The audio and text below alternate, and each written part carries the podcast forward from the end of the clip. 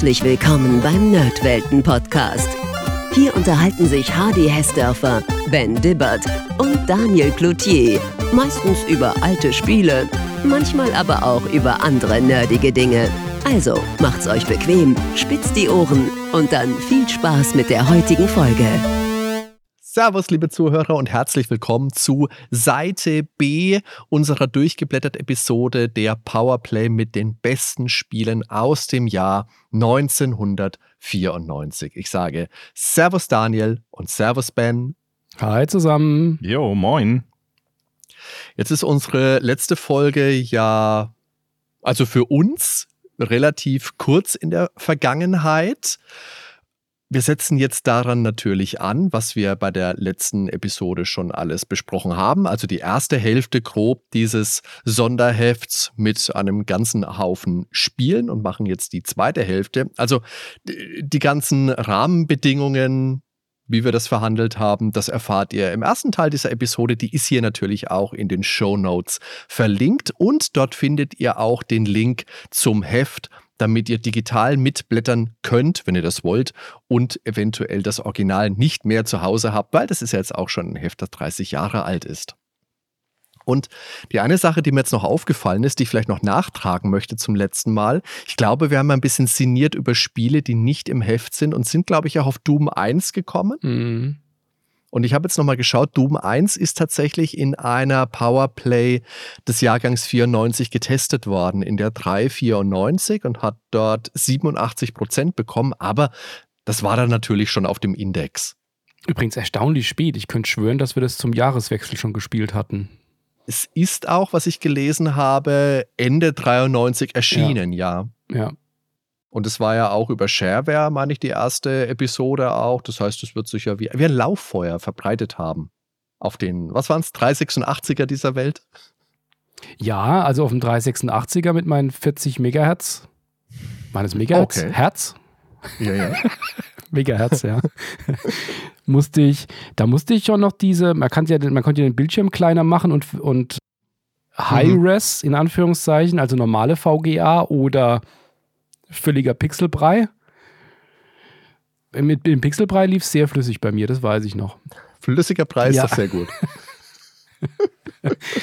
Ein weiteres indiziertes Spiel kommt hier auch noch auf uns zu. Das war, weil, hat man letztes Mal schon gesagt, zu diesem Zeitpunkt bei Erscheinen dieses Hefts noch nicht indiziert, sogar noch lange nicht indiziert.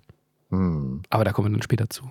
Da kommen wir dann Relativ dazu. bald allerdings, sehe ich gerade. Wollen wir gleich einsteigen oder wollen wir noch ein bisschen Geplänkel machen vorher? Ich glaube, wir fangen gleich an, oder? Und haben dann später vielleicht noch ein bisschen Geplänkelzeit. Also, wir haben aufgehört das letzte Mal mit Lollipop und machen jetzt auf Seite 61 weiter mit Mad News, dem Nachfolger zu Mad TV.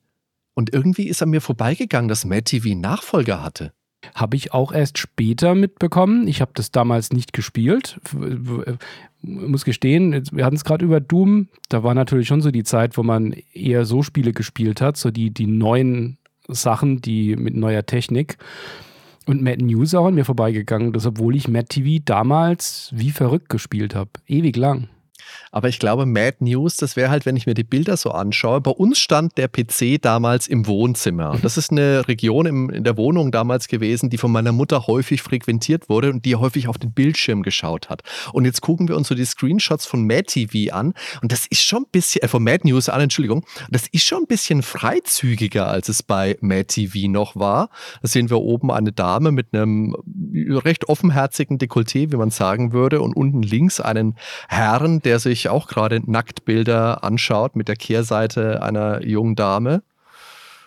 Das, äh, ja, da hätte ich mich ungut, unwohl gefühlt, wenn ich gespielt hätte. Gedacht, oh Gott, die Mutter muss ich immer so mit einem Ohr zuhören, ob es gerade irgendwo poltert. Du hast doch immer Bing gespielt, als die Mama reinkam.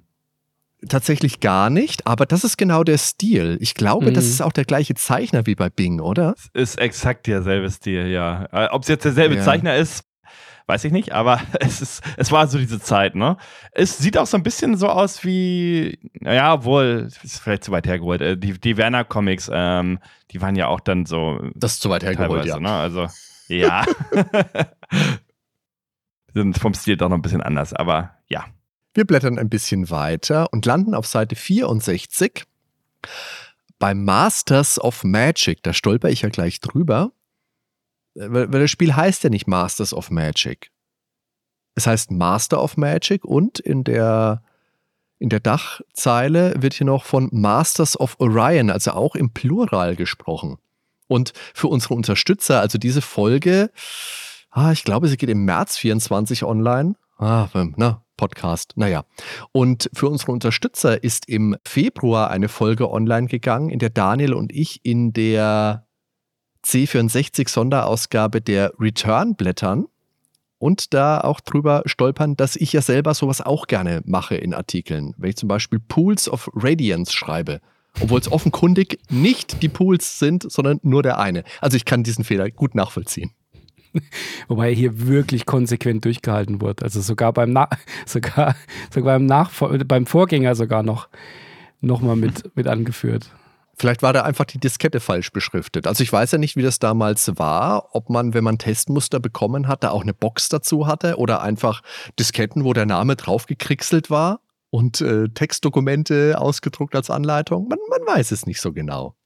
Masters of Magic, jetzt sage ich es auch mal, ist auf jeden Fall ein tolles, spannendes Zivilisationsspiel, natürlich mit Fantasy- und Magie-Elementen, mit Zaubersprüchen, die man lernen kann und mit ja, ich glaube, rundenbasiert sind die Kämpfe, oder? Sie sind nicht Echtzeit. Ich glaube, ja, genau, man ist schon, schon rundenbasiert, also führt die Kämpfe noch etwas weiter aus, als es Civilization gemacht hat.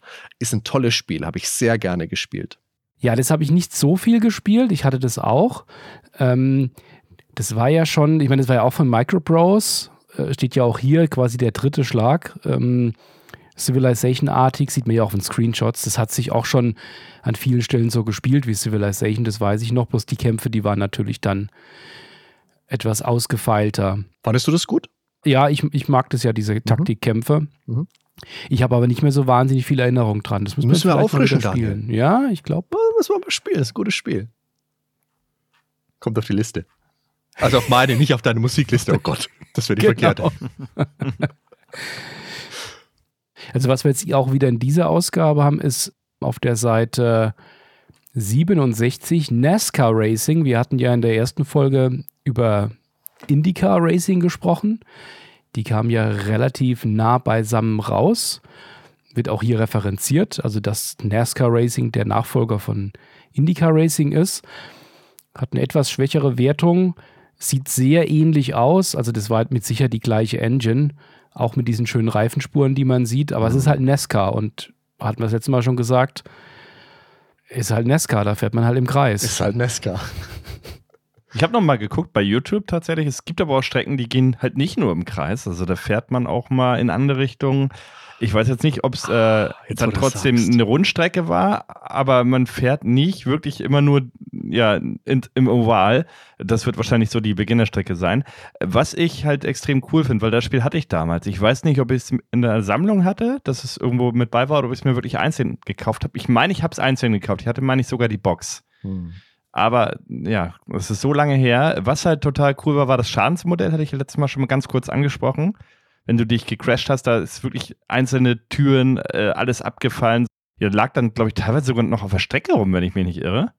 Also es war richtig cool, hat man zumindest bis dato nicht gesehen. Und du konntest deine Wagen selber bemalen. Es gab so einen Paint-Shop, uh. wo du oh. dann wirklich alles Mögliche selber pixeln konntest. Und das hat auch mega Spaß gemacht. Mhm. Also wir haben das Spiel, wir waren total schlecht. Also ich und mein Kumpel damals, wir haben da nicht viel gerissen, aber wir hatten trotzdem enorm viel Spaß mit dem Spiel, weil man einfach so kreativ da sein konnte und wegen dem Schadensmodell halt.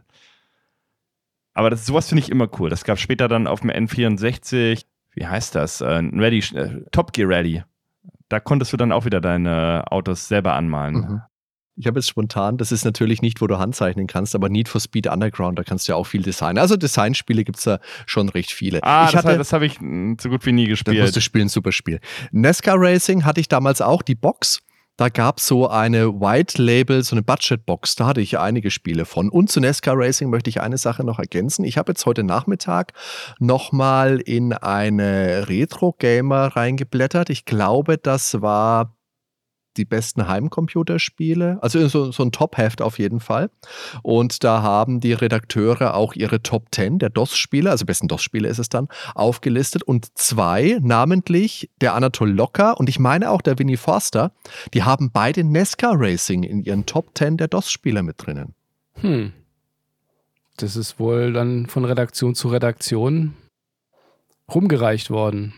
Oh, das war wirklich so gut. Aber ich finde es ja faszinierend, dass es in den Top Ten drin ist. Also ich Ja, glaube, ja. ich tue dem Spiel da schon Unrecht und spreche dann nur aus meiner Erinnerung, dass mit dem, ähm, mit dem Designen der Autos, das äh, klingelt jetzt auch entfernt bei mir. Ich habe ja in der ersten Folge erzählt, ich habe es gespielt. Das klingt spannend. Also das wäre vielleicht auch was. Wir wollen ja mal wieder ein Rennspiel machen. Wäre vielleicht mal was. Aber ich meine, das ist halt wirklich ein Spiel, was sich an Profis richtet. Ne? Also es ist kein Arcade Racer, den du mal eben Mhm. zwischendurch spielst, sondern du musst dich wirklich da intensiv mit der Materie beschäftigen. Steht hier auch im Test. Du kannst da den Reifendruck, die Spoiler-Einstellungen, äh, du kannst wirklich alles optimieren und das, das ist was, wenn du da voll drin bist, glaube ich. Also für mich war auch das Indica, also wenn das jetzt hier so ähnlich ist, Indica habe ich viel gespielt. Das war ja so damals 92, 93, 94, da gab es also diese populären Simulationen. Also das waren dann keine reinen Arca einfachen Arcade-Spiele, sondern, sondern schon mit einem gewissen Anspruch und mit einer gewissen Komplexität, aber jetzt eben noch nicht bis zum letzten jede Taste auf dem Keyboard dreifach belegt. Also auch bei Flugsimulationen gab es das ja auch, diese ganzen Aces-Spiele, das waren ja auch Simulationen, aber trotzdem noch irgendwo Mhm. zugänglich gegenüber einem Falcon 3. okay. Ja, ich glaube, während du fährst, musst du hier halt nichts. Was machst du? Du machst die Gangschaltung und du fährst halt, ne? Bremsen, Gas geben, Gangschaltung, so. Aber du hast halt zwischen den Rennen hast du extrem viele Mhm. Möglichkeiten, ne? Wenn du da Mhm. wirklich äh, deinen Wagen ins Detail konstruieren kannst und in der Werkstatt alles Mögliche ja, justieren kannst an den kleinen Stellschrauben. Auf der nächsten Seite, Seite 68, ist ein Spiel, das bringt uns vielleicht gleich zu dem Spiel, das wir eigentlich besprechen wollten, nämlich Operation Crusader. Und das ist halt so ein, ja, so ein Co-Sim, also wie so ein Brettspiel mit Pub-Countern, mit Weltkrieg, wo man wirklich so Plättchen hin und her schiebt. Und das ist ja was, was ich immer total unspannend fand, diese, Mhm. diese Spiele, die halt diese Plättchenoptik hatten. Michael sagte auch hier, Hardcore, Strategie, super Spiel, 71 Prozent. Ist übrigens nochmal ein Mac-Spiel. Ich habe in der ersten Folge ausgelobt, es gäbe nur ein Mac-Spiel. Habe ich Quatsch erzählt, das ist schon das zweite. In der ersten Folge gab es ja nur ein Mac-Spiel dann. Ja, so habe ich das bestimmt gemeint. Das Problem ist, diese Folge, die geht jetzt zwei Wochen nach der anderen online. Das heißt, vielleicht haben mich jetzt auch schon Leute kritisiert, wie doof ich bin. Verdammt. Oh, Hätt- Hättest du nichts erwähnt, hätten sie es vielleicht schon wieder vergessen bis jetzt. ist die schon fertig geschnitten, die erste Folge? Vielleicht? Oh Gott.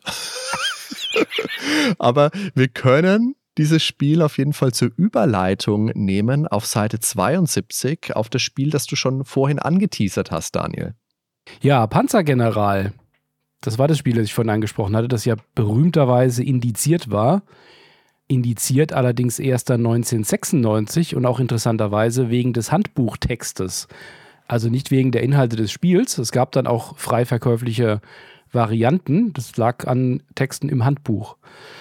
Weil, also gerade wenn man das damals gespielt hat, man spielt ja auf Seite von Nazi-Deutschland, man spielt auf Seiten der Wehrmacht.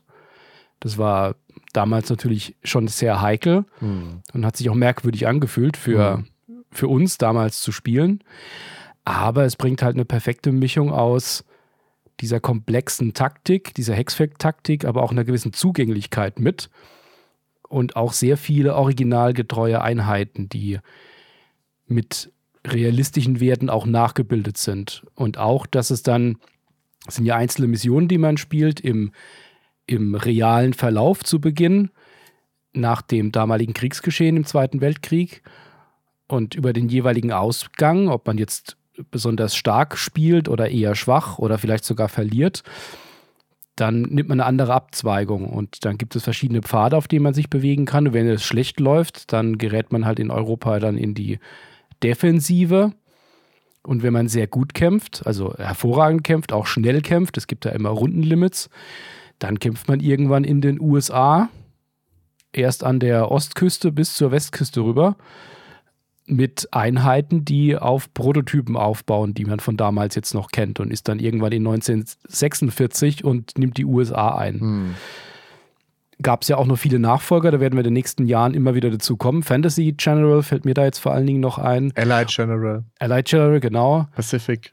Pacific. Sowjet, glaube ich, gab es noch. So. Hieß es anders? Bin gerade nicht sicher, aber es gab noch so ein futuristisches dann. Oh. Ich glaube, Weltraum gab es auch auf Star jeden Fall. General, hieß das Star General? Ja, irgendwie sowas, genau. Möglich. Und Panzergeneral 3D dann, das später ja. kam. Das waren ja Panzergeneral und Panzergeneral 3D, die sind ja quasi wie Panzercore und Panzercore 2, die es jetzt vor 2016 oder wann die rausgekommen sind, oder? Das war so. Ich glaube, das erste Panzercore ist, glaube ich, schon älter als zehn Jahre, aber okay. ist ja originalgetreues Remake, wenn man so will, mit, hm. mit aus meiner Sicht perfekter Optik. Also klar, es ja. ist auch alles 2D, auch alles flach aber es ist nahezu perfekt. Das habe ich auch ganz viel gespielt, sowohl auf dem Rechner als auch auf dem iPad. Ein perfektes Spiel für das iPad. Und genau, Panzercore 2, das kam jetzt, glaube ich, erst vor zwei, drei Jahren raus. Das hat ja so eine etwas anspruchsvollere 3D-Optik dann mhm. gewählt. Hätte ich gar nicht so sehr gebraucht. Aber habt ihr das damals gespielt? Also, um nochmal auf das Jahr 94 zurückzukommen, äh, da war ich 10 oder bin 11 geworden. Also, mich haben diese ganzen Spiele, die halt so total trist aussehen, die kannst du alle bei mir streichen. Also komplett. Ähm, das war einfach nicht mein Alter. Hat mich null interessiert. Äh, ja, ich Clicky Bunti. Mehr wollte ich nicht so. okay. Also von da daher Panzergeneral hätte ich vielleicht später angefasst, aber ich war zu jung. Das Panzergeneral das krasse Gegenteil. Also das ja, habe ich damals schon gespielt und das ist im Gegensatz zu dem, wie hieß es, Operation Crusader? Oh Gott, jetzt muss ich gerade gucken, wie es wieder hieß das ist dann was, wo es keine Plättchen sind, sondern wo du wirklich auch die Einheiten siehst, obwohl es ja per se nicht den großen Unterschied machen müsste, sollte vielleicht. Das hat für mich einfach den Unterschied gemacht. Solche Spiele habe ich auch gerne gespielt, mit all den Einheiten, mit dem Ziehen. Ja, der geschichtliche Kontext, das ist schon auch etwas, wo man immer ein bisschen gedacht hat, hm, hm, hm, Wäre vielleicht auch was, was man nochmal näher beleuchten sollte. Und vielleicht auch, weil das ja auch ein Spiel ist, das im Bezug mit Panzergeneral immer genannt wird, natürlich, weil es darauf aufbaut, also Panzergeneral darauf aufbaut, dieses Advanced Military Commander oder Advanced Dyson Ryaku vom Mega Drive. Das habe ich mir vor einer Weile auch schon mal angeschaut. Und das ist natürlich auch eine Spur trister, aber hat eigentlich schon sehr viele Elemente, die man in Panzergeneral dann natürlich auch wiederfindet. 89 Prozent, also das sind Spiele, da kann man viel Zeit mit verbringen. Also was ich bei Advanced Military Commander noch in Erinnerung habe, aber das mag jetzt auch schon lange her sein, da war das Spiel relativ großzügig mit den Einheiten und das, das, das Schöne oder auch was jetzt vielleicht den Ben noch mehr abschrecken würde, ist ja hier schon, dass wenn man drei Level, drei Karten gespielt hat und ist dann in der nächsten und da scheitert man dann vier, mhm. fünf Mal, weil man will ja einen perfekten Durchlauf hinbekommen. Und dann kalkuliert man sich durch, okay, ich brauche jetzt noch mindestens drei Panzer, zwei Bomber, zwei Jäger und vielleicht noch drei Schiffe. Und dann guckt man in seinen Geldbeutel und sieht, okay, ich kann mir einen Panzer und drei Soldaten leisten. Und muss dann richtig harte Entscheidungen treffen was man sich jetzt noch holt, um das irgendwie hinzubekommen. Also es ist, man ist permanent in, in der Not, hm. dass man die Mission nicht schafft. Und das macht es natürlich anstrengend, aber ist natürlich immer ein super Gefühl, kennt man ja, wenn man es dann mal schafft. Also die ersten paar Levels gehen noch, aber das, das zieht dann relativ schnell zieht an. Zieht schnell an. Ich glaube schon im zweiten wird es eng. Ja, die zweite ist schon deutlich schwerer also als das spätestens erste. Spätestens, wenn, wenn dann, wie heißt das, äh, Seehund Missions, äh, Operation Seehund, wenn es Richtung Norden geht, das ja. wird schon knackig. Es wird aber nicht leichter. Also die Uhr, in, der, in der USA, USA wird es dann richtig stressig. Ja, gut. es gibt nichts Schlimmeres, als wenn ein Strategiespiel oder ein Aufbauspiel oder irgendwas einfach zu einfach ist. Läufst du hier keine Gefahr bei Panzergeneral? ja, wenn wir gerade nochmal eine Seite zurückgehen. Zurück? oh Gott. Oh. Äh, zurück, eine Seite zurück, da sind okay. wir jetzt kurz drüber. Das ist mir später jetzt aufgefallen jetzt mal ohne zu lesen, was da drüber steht, einfach nur diesen Screenshot zu sehen, das erinnert. Welchen? Den großen? Den großen, genau, ja. den neben, genau. Das ist ja so diese klassische Origin Strike Commander Render-Grafik. Also gut, ich habe das Spiel einfach viel mhm. gespielt wahrscheinlich. Die innerhalb des Flugzeugs sieht das deutlich besser aus. Und Pacific Strike, das ist wirklich damals ähm, ein Jahr später rausgekommen ein Nachfolger zu Strike Commander, der ziemlich unterm Radar lief. Ich habe da damals auch das gar nicht mitbekommen, erst später. Das war eigentlich eine ziemliche Zweitverwertung von dem, was da damals an Engine gebaut wurde. Strike Commander war ja ein Überhit, der damals die Rechner, wie bei vielen Origin-Spielen, ja völlig ausgereizt hat. Und es war ein Nachklapp, der auch hier nicht gut besprochen wird. Ich habe das auch damals nicht gespielt. Also ich habe das nur später dann von mal mitbekommen. Habt ihr das mitbekommen? Ich habe Pacific Strike auch nicht gespielt. Wahrscheinlich, weil mein Rechner das auch nicht gepackt hätte damals. Aber mir geht es auch wie dir. Ich habe auch in der Presse immer nur gelesen, dass das ein bisschen abgewatscht wurde. Gerade im Vergleich zu den anderen Spielen, die so aus dem Hause Origin kamen. Ja, ich habe es auch nie gespielt. Zu dem Render-Screen, da, da, wenn ich den so sehe, denke ich mir halt nur, damals hat man gedacht, boah, wenn so ein Spiel mal in echt Grafik aussehen würde. Das wäre das beste Spiel der Welt und, und besser es überhaupt nicht mehr. Ne? Und heute sieht das echt gar nicht mal so gut aus.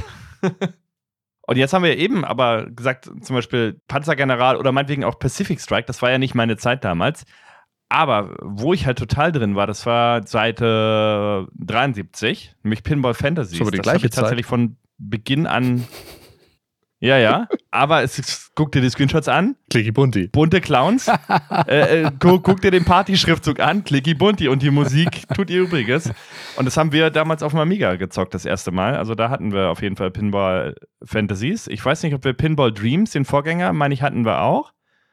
Den Nachfolger definitiv nicht für Amiga, den habe ich erst viel später kennengelernt. Das ist ja eigentlich so eine Trilogie, ähm, also von Digital Illusions. Das letzte war dann eben Illusions Pinball, äh, Pinball Illusions hat dann nochmal technisch einen draufgesetzt. Da gab es dann zum Beispiel Multiball, das gab es in den Vorgängern noch nicht.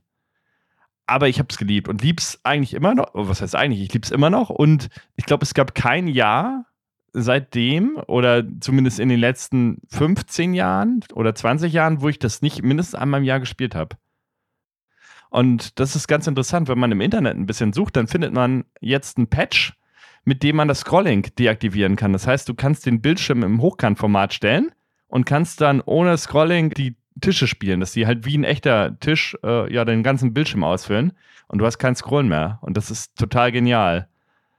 Also mich hat es ja gewundert, dass das hier in einem 94er Heft ist, weil das ja eigentlich schon deutlich früher rauskam, aber das war die Amiga-Fassung. Das ist ja eigentlich eine Konvertierung. Auch selten, dass hier Konvertierungen in den Heften erscheinen.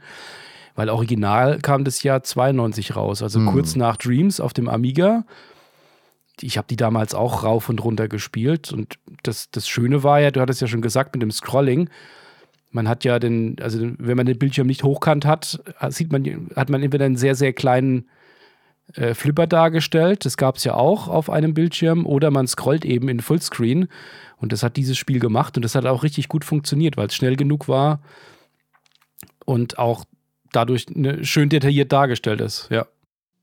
Auf der nächsten Seite, Seite 74, haben wir dann Pizza Connection, eine Wirtschaftssimulation von Software 2000 und so ein bisschen mit, mit Comedy-Elementen mit drinnen, wo wir wenig überraschend die Geschicke unserer eigenen Pizza-Filiale leiten. Und das war eines der wenigen Spiele, von dem, von dem meine Schwester damals die, die Box besessen hat. Ich weiß, sie hatte Phantasmagoria hat sie gespielt, also eine komische Auswahl gab bei ihren Spielen, Phantasmagoria und Pizza Connection. Beides mit P, auch komisch, naja. Und sie hat bei, bei, und sie hat bei Pizza Connection immer diese Pizza äh, Zusammenstellfunktion gemacht. Wisst ihr noch, da konntest du ja ganz ja, wild deine Pizza belegen und hast dann eine Pizza mit Ananas und Hummer gehabt und ein schönes, witziges Spiel es war halt für eine Wirtschaftssimulation wahnsinnig anschaulich. Eben, was du gesagt hast, das ist ja auch jedem heute noch präsent, dass man seine eigene Pizza kreieren kann. Ist ja eigentlich ein Gag. Man könnte ja auch einfach sagen, diese drei Zutaten und er stellt sich dann die Speisekarte, aber dass man wirklich die Pizza hat und die Sachen da drauf legt und dann auch die Pizzeria ausgestaltet, die Tische stellt und alles. Mhm. Ähm, also eine klassische deutsche Wirtschaftssimulation gab es ja schon immer sehr viele, gerade damals. Aber mit dieser Metapher konnte man, äh, haben sich, glaube ich, ganz viele auch einfach wohl mitgefühlt, weil ja. man da sich was drunter vorstellen konnte. Wie gesagt, das Deutschen mhm. liebste Genre ist die Wirtschaftssimulation und Pizza mag das auch jeder. Essen ist kann, na, super. Besser geht's nicht. A match made in heaven. das war aber auch so liebevoll gemacht. Ja. Also äh, allein, wenn du dir diese Pizzen selber zusammengestellt hattest, was du da auch an Zutaten hattest, du konntest dir sogar irgendwie so eine Art Torte schon als Pizza machen. Da gab es halt nicht nur Ananas, da gab es auch noch diverse, ich glaube, Kirschen und ganz kurioses Zeug. Und dann konntest du die halt immer durch einen Drechsler machen. Ne? Du konntest die ganz Ach, lassen, ja, dann konntest du genau. die halbieren oder in ganz kleine Stücke machen. Und das hat halt am meisten Spaß gemacht, einfach irgendwelche Pizzen zu kreieren, da irgendwelche Muster drauf zu machen oder womöglich damit ganze Bilder zu malen. Und das war dann aber völlig random, wie die ankamen. Also du konntest auch einfach eine totale Misspizza kreieren, die einfach total eklig aussah und hat trotzdem nur die Bestwertung bekommen. Also haben sie Leute ja, haben ja immer diese Schilder hochgehalten dann, ne? Mit, mit so einer Wertung wie, wie bei so einem äh, Sportevent, so. mit 9,8 und 8,5 und hast du nicht gesehen. Und wir müssen über das äh, Handbuch sprechen. Also nicht über das Handbuch, sondern über das große Pizzakochbuch, was dabei lag. Das heißt, äh, neben dem Handbuch war da halt so ein Kochbuch bei, was total liebevoll gemacht war. Äh, mit Pizzarezepten und all so ein Kram. Also das Mhm. findet man auch im Internet als PDF. Das Pizza, äh, das große Pizzakochbuch 1994, Software 2000. Also und ich glaube nämlich, äh, dieses Buch, das war als Kopierschutz sogar gedacht, weil da sind auch diverse Pizzen mit Bildern abgedruckt, äh, die du dann so nachbacken musst anscheinend. Also da steht dann genau, was du an Zutaten brauchst, wie viel Gramm und mit den Ja, Bildern. Ähm, aber genau. da würde ich jetzt meine Hand nicht mehr. Ist, ist, ist das wirklich ein Kopierschutz, ja? Klingt so. Ich habe es jetzt auch nicht Ähm, zum Verifizieren da, aber es klingt so. Aber die könnte man halt all, auch alle, so wie sie da sind, könnte man die in echt nach. Das ist mal dein Projekt jetzt also, fürs ich weiß nicht, ob die Wochenende. alle lecker sind. Okay, Pizza Exotica. 160 Gramm Äpfel, 40 Gramm Mandarinen, 80 Okay. Gramm Kirschen, 200 Gramm Ananas, Uh. 240 Gramm Kiwi, 40 Gramm Erdbeeren und jetzt pass auf, 16 Gramm Melisse. Naja, das ja, rundet den Geschmack dann ab. Aber, aber dann auch den Teig selbst machen, ne? Ich weiß nicht, wie es wie es euch dabei mal ging. Ich fand es immer fies, wenn ich nachmittags Pizza Connection gespielt habe und dann hat, ähm, wurde man zum, zum Abendessen gerufen und dann gab es halt, keine Ahnung, Käsebrot. Das war immer ein bisschen enttäuschend, wenn man vorher die ganzen Pizzen kreiert hat und die Preise festgelegt hat. Das war schon spaßig. Apropos Preise festlegen. Wir sollten an dieser Stelle vielleicht auch mal erwähnen, dass man die Nerdwelten ja auch auf Patreon und Steady finanziell unterstützen kann und ab der 5-Euro-Schwelle monatliche Bonus-Episoden bekommt. Und damit ermöglicht ihr uns natürlich auch die freien Folgen, die wir im normalen Feed anbieten, zu finanzieren. Und wenn ihr Spotify verwendet, gibt es da sogar eine Möglichkeit, euer Spotify und euer Steady-Konto zu verknüpfen und dann ganz bequem die Steady-Inhalte dort zu hören. Ansonsten bekommt ihr da immer eine Benachrichtigung mit der neuen Mail. Die könnt ihr dann da hören oder euch runterladen. Und damit würdet ihr uns, wie gesagt, sehr helfen. Wir blättern ein paar Seiten weiter und landen bei Raptor, einem DOS-Shooter. Raptor, ja, das habe ich damals äh, bei meinem Nachbarn gespielt, der hatte das. Ich erinnere mich nicht mehr so gut, aber er war total begeistert von dem Spiel, das weiß ich noch. Also es gab ja gar nicht mal so viel ne, in diesem Bereich, äh, Vertikalshooter. Und auf dem PC, also gab es einige Titel, aber das, die konntest du, glaube ich, an einer Hand abzählen. Da war ja auf Konsolen wesentlich mehr los. Und ja, für PC, da hat man sich ja über jeden Shooter gefreut, der so in diese Richtung ging. Und das Besondere an dem Spiel war, meine ich immer, dass es sehr flüssig und sehr schnell lief und halt extrem viel los war. Das wäre ein Titel, da hätte ich tatsächlich sogar mal wieder Bock drauf, den nochmal zu spielen. Gibt es bestimmt auf GOG oder so, ne? Muss ich mal gucken. Das war ein Also, gutes Spiel, ja. Hat auch einen super Sound gehabt, wenn ich mich richtig erinnere. Das ist immer wichtig bei Ja. so einem Spiel, ne? Das, das, das muss fetzen, Das auch die mir- Musik. Und Also sie denke Ja. ich jetzt gerade dran. Ich habe ihn nicht im Ohr, aber das verbinde ich mit Raptor, wenn ich die Bilder sehe. Ja, gab es aber auch nur für MS-DOS, oder? Oder gab es das in der Amiga-Version nicht, ne? Weil hier steht Raptor Rise. Ich denke, dass von Apogee war und dann natürlich auch wieder so mit Episoden ausgeliefert worden ist, gehe ich schon davon aus, dass es das nur auf DOS gegeben hat. Aber das könnte ich jetzt auch nicht verifizieren. Wobei hier steht natürlich beim Frank im Meinungskasten, genau, die Kluft zwischen Amiga und PC-Fans noch tiefer ein. Denn jetzt haben Commodores Jünger einen Grund, wirklich neidisch zu sein. Das bedeutet, es wird es wahrscheinlich nicht für Amiga gegeben Ja. haben. Ja, ich meine, für Amiga gab es ja viele Shooter, wobei das meistens Horizontal-Shooter eher waren, weniger vertikal. Aber klar, für DOS war das jetzt nicht so das große Genre, genauso wie Jump'n'Run. Da war man froh, wenn es da mal das eine oder andere gab, aber das sieht ja technisch schon stark aus. Also ich habe das damals nicht gespielt. Bin auch jetzt etwas überrascht über die Wertung. Das wird ja doch sehr gelobt. und bekommt dann nur eine 71. Das ist jetzt aus dem Test hier nicht so ganz klar, warum das dann keine 80er ist. Hier ist halt nur stumpfes Ballern, ne? Was willst du, da kannst du ja nicht irgendwie 91 geben, wenn da die. Das ist ja genre-immanent. Genau. Das ist kein Argument, ja, finde ich auch. Dann hätte ja ein, ein, Shooter niemals Chance, Chance auf 90 Prozent. Ich glaube, Xenon 2 wird, glaube ich, auch etwas höher eingestuft. Aber ja, ich würde sagen, kommen wir zu Ravenloft. Und äh, wollen wir direkt mal den Blick auf des, den Screenshot links unten werfen, wo wir zum Thema Hochkant. Hier gibt es einen Hochkant-Modus anscheinend. Aber ich glaube, das liegt daran, dass ähm, das hatte, das Spiel, das hatte eine besondere, besonderen Grafikmodus. Das hatte nämlich nicht diese VGA-Grafik mit 320 x 200, sondern mit 320 x 400. Und dadurch hatte es doppelt so viele Pixel in in der horizontalen, also vertikal äh, angesetzt. Und wenn man das dann eins zu eins wieder umsetzt auf die normale Auflösung, dann streckt sich das wahrscheinlich so. Das sah etwas merkwürdig aus, weil es war immer noch pixelig, aber etwas fein aufgelöster. ein ganz merkwürdiger Modus, den man auch nicht so wahnsinnig oft hatte. Und war von SSI ein Spiel, das auch wieder im AD&D unterwegs ist, in der Welt Ravenloft, was ja so ein Vampir-Setting ist.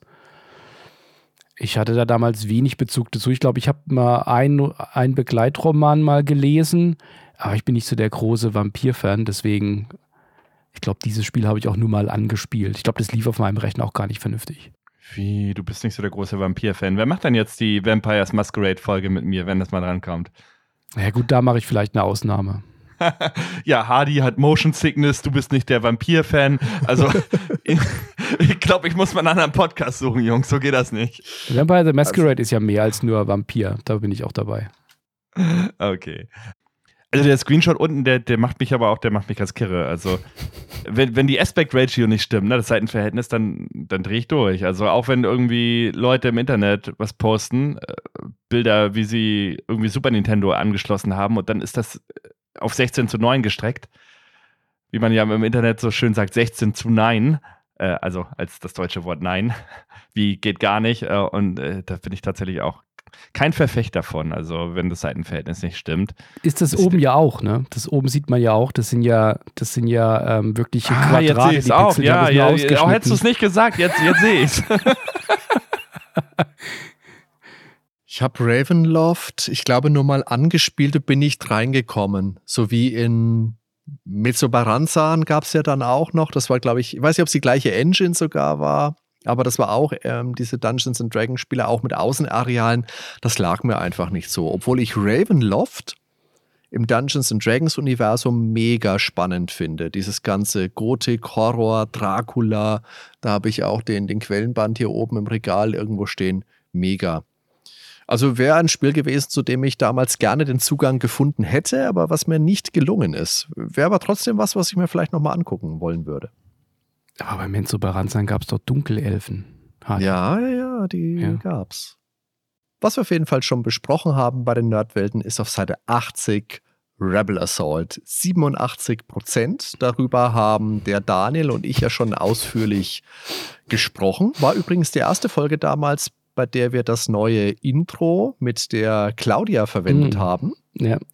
Aber ich glaube, Daniel, weil wir zwei da schon so drüber gesprochen haben, lass mir den Ben doch mal jetzt seine Meinung noch zu Rebel Assault kundtun. Hast du das gespielt, Ben? Ich bin mir nicht sicher, ob ich den ersten noch durchgespielt habe. Gespielt habe ich es auf jeden Fall mit Maus. Äh, also nicht mit dem Joystick, meine ich. Und Rebel Assault 2, das habe ich allerdings gesuchtet. Und auch damals äh, stand der PC bei uns, komischerweise mein PC auch, oder unser PC, das muss so ein Gemeinschafts-PC gewesen sein, der stand auch im Wohnzimmer eine Zeit lang. Und das weiß ich halt noch genau, dass ich da dann Rebel Assault gespielt habe. Und äh, den zweiten Teil, den habe ich auch selber besessen, also mit der Big Box dazu. Also richtig, was heißt Big Box? Aber die ja, PC-Spiele waren ja alle in der großen Box ja. eigentlich immer. Ja. Und das habe ich geliebt, das habe ich auch mehrmals durchgespielt. Da kam ich auch gut mit der Steuerung klar. Eins hatte, glaube ich, noch mehr Macken und äh, ja, natürlich war es ein Grafikblender irgendwo. Der hatte, glaube ich, auch keine eigene Story, ne? Du hast da glaube ich, nur mehr den Film nachgespielt, während zwei dann ja so eine eigene Story hatte mit äh, TIE Fightern, die sich tarnen können und so. Das war schon parallel zum ersten Film, ja. Aber du hast schon recht, der zweite Teil war ja. da komplett eine originäre Story. Hat halt auch wieder die Rue Marlene war wieder mit dabei, die im, in Rebel Assault mitspielt. Aber es war eine mhm. eigene Geschichte, ja. Ja, ich meine, es war halt in der Zeit genau wie X-Wing vorher und dann auch TIE Fighter, jetzt Rebel Assault. Das waren einfach die spielbaren Filme zu den Filmen, die, ich meine, jetzt bei euch beiden, also ich war ein kleines Kind, als 83 der, der dritte Star Wars rauskam, also Episode 6. Ihr wart da noch kaum geboren oder gerade dabei. Gerade so. Das heißt, es waren ja alles Filme, die vor unserer, vor unserer Zeit ähm, rauskamen, aber die wir alle kannten. Und dann gibt es so lange nichts. Und das Einzige, was es gibt, es gab ja kein, gab ja kein Disney, äh, wo es irgendwie jede Woche eine neue Serie gibt. Mhm.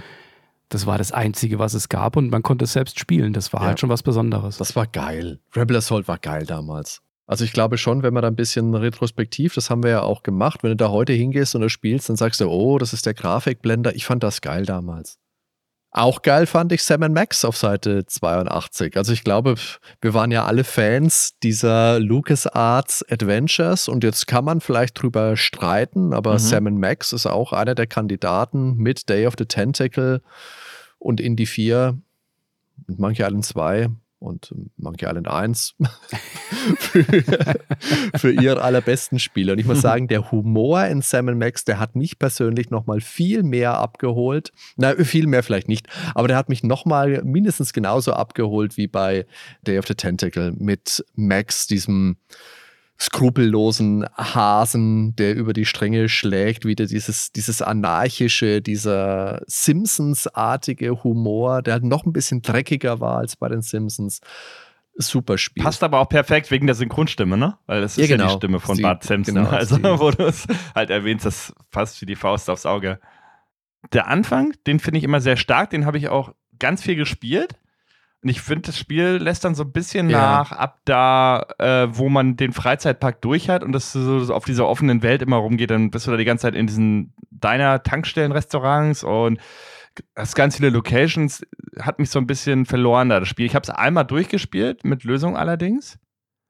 Aber ich finde, der Anfang, so die erste Stunde, das ist immer noch das, was mich am meisten packt an dem Spiel. Hm.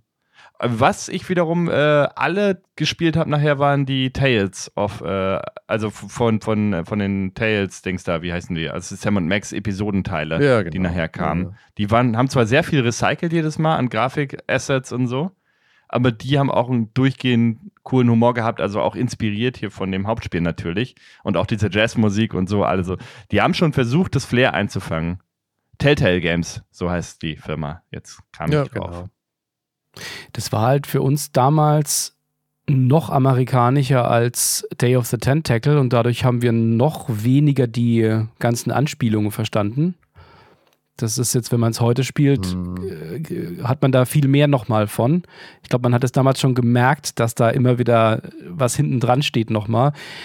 Aber die, der Wortwitz und die, die generell die Dialoge von den beiden und die Charaktere, das hat schon einen etwas erwachseneren Eindruck gemacht, auch wenn es jetzt natürlich sehr, wenn man sich jetzt mal einen Screenshot anschaut, sieht es natürlich aus wie eine Kinderserie, mhm. aber es war schon, es war schon sehr clever geschrieben und extrem lustig und hat aber trotzdem noch diesen Slapstick-Humor gehabt. Gerade auch mit äh, Max, wenn er irgendwelche irren Sachen gemacht hat. Und aber ja, der Einstieg ist super. Und ich, das, ist, das ist ja bei vielen Spielen so, wenn man heute noch dran denkt die haben einen super Einstieg. Also wie mhm. der in die Katze reingreift und, Großartig. und die Zeitung oder das war rausholt. Also allein wie das animiert ist. Das war schon so ein, das war schon eine Zeit der Höhepunkte. Da kam ja kurz vorher Day of the Tentacle, das kam ja noch 93 raus. Das hier auch, glaube ich, spät in 93, Anfang 94, gerade noch so reingerutscht super Spiele. Und ja, auf dem, auf dem Schulhof, immer wenn wir drüber gesprochen haben, was sind die drei besten LucasArts-Spiele, da war das immer mit dabei. Also ich habe da damals mit guten Kumpel von mir, haben wir das gespielt. und haben uns auch hinterher geklemmt, dass wir es auch durchgespielt bekommen und haben das auch alles aufgeschrieben, haben es damals an die Powerplay geschickt. Um diese 333 Mark, 777 Ja, ja, Mark, ja, ich weiß genau. nicht mehr, Ja. 303. Aber wir, ich glaube, wir waren etwas zu spät, hat Hm. jemand anders. Oder das war Krütze geschrieben, Ah. das mag es auch sein. Gut, wir springen über SEAL-Team mit einem ziemlich krassen Bild. Das ist doch ein Napalm-Angriff, oder?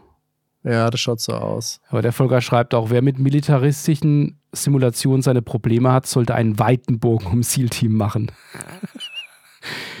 ja, ja, ja, Vietnamkrieg, okay. Aber Shadowcaster. Habt ihr Shadowcaster gespielt? Nee, gar nicht. Ben? Nee, ist das ein Dungeon, Scroll, äh, Dungeon Crawler?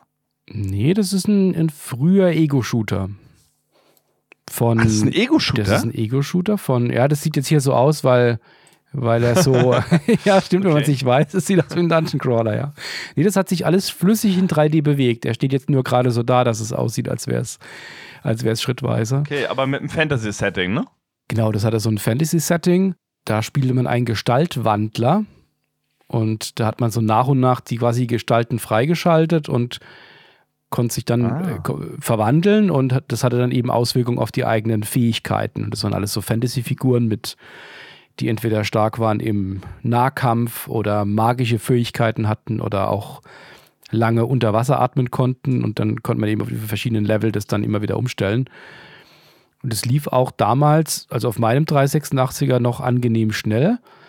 Das war ein Prototyp der Doom Engine. Also das war nach Wolfenstein 3D auf dem Weg zu Doom. Hatte Raven, das waren die Mhm. Entwickler damals, den Prototypen eingekauft und lizenziert und haben dann das Spiel gemacht. Und Raven hat ja dann später Heretic und Hexen, das waren ja Mhm, bekannte genau. Ego-Shooter, die später kamen, waren ja auch lange aktiv, wurden dann irgendwann aufgekauft, haben bei Quake 4 mitgearbeitet. Ja. Genau. Aber das war ein schönes Spiel. Mit durch diesen Twist, dass man sich selbst nochmal verändern kann und immer wieder neue Fähigkeiten dazu bekommt, wenn man das Setting gemocht hat. Schon cool. Ist auf jeden Fall, auf dem Papier klingt das jetzt abwechslungsreicher als meinetwegen ein Doom oder ein Heretic oder so. Ähm, apropos Heretic, äh, das ist ja jetzt gar nicht mit bei, ne? Das ist ja auch 1994 erschienen. Oder hat das auch, war das auch irgendwie indiziert dann direkt, oder? Ich meine, Heretic wurde indiziert, aber war das 94 schon? Tests in der Powerplay sind so, also Tests in Zeitschriften sind so ab März 95. Also das wird bei uns erst später stattgefunden haben einfach. Was aber stattgefunden hat im Jahr 1994 war SimCity 2000. Der Nachfolger zum großen Hit SimCity. Und jetzt hatten wir mit Sam Max ja gerade ein Spiel, das 92% bekommen hat. SimCity 2000 hat 90% bekommen hat statt dieser klassischen Vogelperspektive Draufsicht jetzt so eine ISO-Perspektive verwendet, also so ein bisschen schräg und hat viel mehr Möglichkeiten gehabt, die Infrastruktur der Stadt auszubauen. Also es gab da wirklich Wassernetze mit dazu, die man noch gezogen hat. Und ich glaube auch verschiedenste Kraftwerke, die man bauen konnte. Sehr spannendes Spiel. Ist die Amiga-Version hier übrigens mit 90 Prozent. Ich weiß jetzt gar nicht warum da explizit Amiga erwähnt wird und nicht DOS? Kam die so viel später oder kam die früher? Hm, man weiß es gerade nicht. Tolles Ja, Spiel. Dan hat natürlich immer nur die Super Nintendo-Variante gespielt. Also in dem Fall, ich hatte da ja schon lange einen PC. Ich habe das auf dem PC gespielt. Also ich glaube, das kann sein, dass das 94 für Amiga und auch für DOS beides rauskam. Warum jetzt hier Amiga steht, vielleicht wollte man etwas mehr Vielfalt im Heft haben, genauso wie Mac. Aber das hatten wir auf DOS gespielt und ich kann mich da erinnern, dass das ein ganz schönes, ganz schöner Kampf war mit Config Sys und Auto-Exec Bub, bis man da irgendwie mit dem Speicher so weit war, bis das Ding mal lief. Und war halt ein Riesensprung zu der Krümelgrafik, die das erste SimCity da hatte. Und ja auch SVGA. Ich kann mich erinnern, dass es etwas rucklig war, aber das war sehr beeindruckend und ich finde, es sieht auch heute noch gut aus. Ja, absolut. Ja, fand das cool. Da gab es ja auch diese Zukunftsgebäude dann nachher.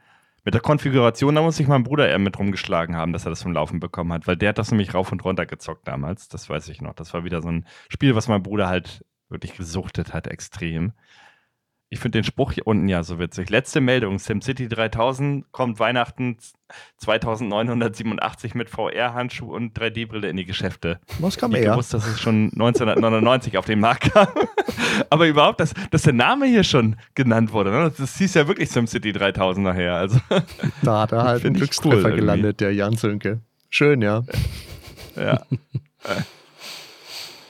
Ah, das sind auch coole Screenshots, finde ich. Also es sind ja oft in diesem Heft sind Screenshots mit dabei, die waren nicht so glücklich. Das haben wir ja im ersten Heft, meine ich, auch schon nochmal herausgehoben. Aber das, das hier ist schön. Gefällt mir gut. Ja, obwohl unten hätte ich mir gewünscht, dass da dieses äh, komische Zukunftsbiotop mit drin ist. Äh, wisst ihr ja, mit dieser, mit dem, Die mit der. Natur oben, ne? mit dieser Glaskuppel. Ich weiß, ich weiß gar nicht, wie das heißt. Archäologie Gebäude, oder aber- was- äh, Arcology oder so. Ja, also. Wir blättern ein bisschen weiter. Wir kommen auch an Subwars 2050 vorbei. Das war, wenn ihr euch erinnert, das Cover der besten Spiele 93. Und wir haben Ja. auch gerätselt, was es sein will. Hier Ja. ist es getestet. 80 Prozent. Hat gereicht für die besten Spiele 93 aufs Cover. Naja. System Shock auf Seite 94, 87 Prozent. Das habe ich damals gespielt. Ich hatte es ein bisschen später, glaube ich. Ich hatte eine CD-ROM-Version mit Sprachausgabe, also wo Shodan dann wirklich auch gesprochen hat, als Computerstimme, als weibliche Computerstimme, immer mal wieder ein bisschen verzerrt, ein bisschen düster.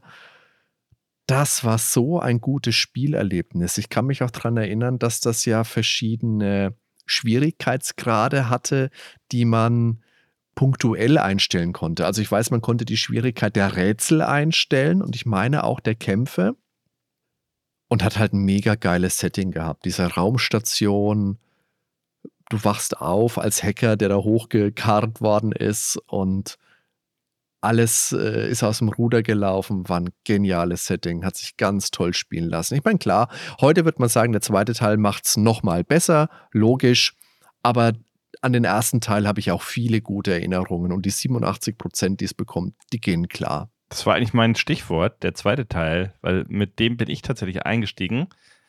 Aber auch nicht gleich zu Anfang, weil ich habe nämlich ja Deus Ex gespielt, wo ja teilweise dieselben Entwickler mit beteiligt waren. Und dann habe ich anschließend eben System Shock 2 gespielt. Und ich fand das so krass, dass sich das wie Deus Ex gespielt hat, nur eben in so einem Science-Fiction, also in anderen Science-Fiction-Setting ähm, auf dem Raumschiff. Aber so viele Elemente waren halt wirklich wie in Deus Ex 1. Und dadurch fand ich es halt auch extrem gut, hat mir sehr viel Spaß gemacht und habe aber dann äh, auch versucht, in die DOS-Version reinzukommen, ähm, In der ersten meinst du? weil ich die eins. halt damals nicht gespielt habe. Den, den ersten, genau, Ja. System Shock 1.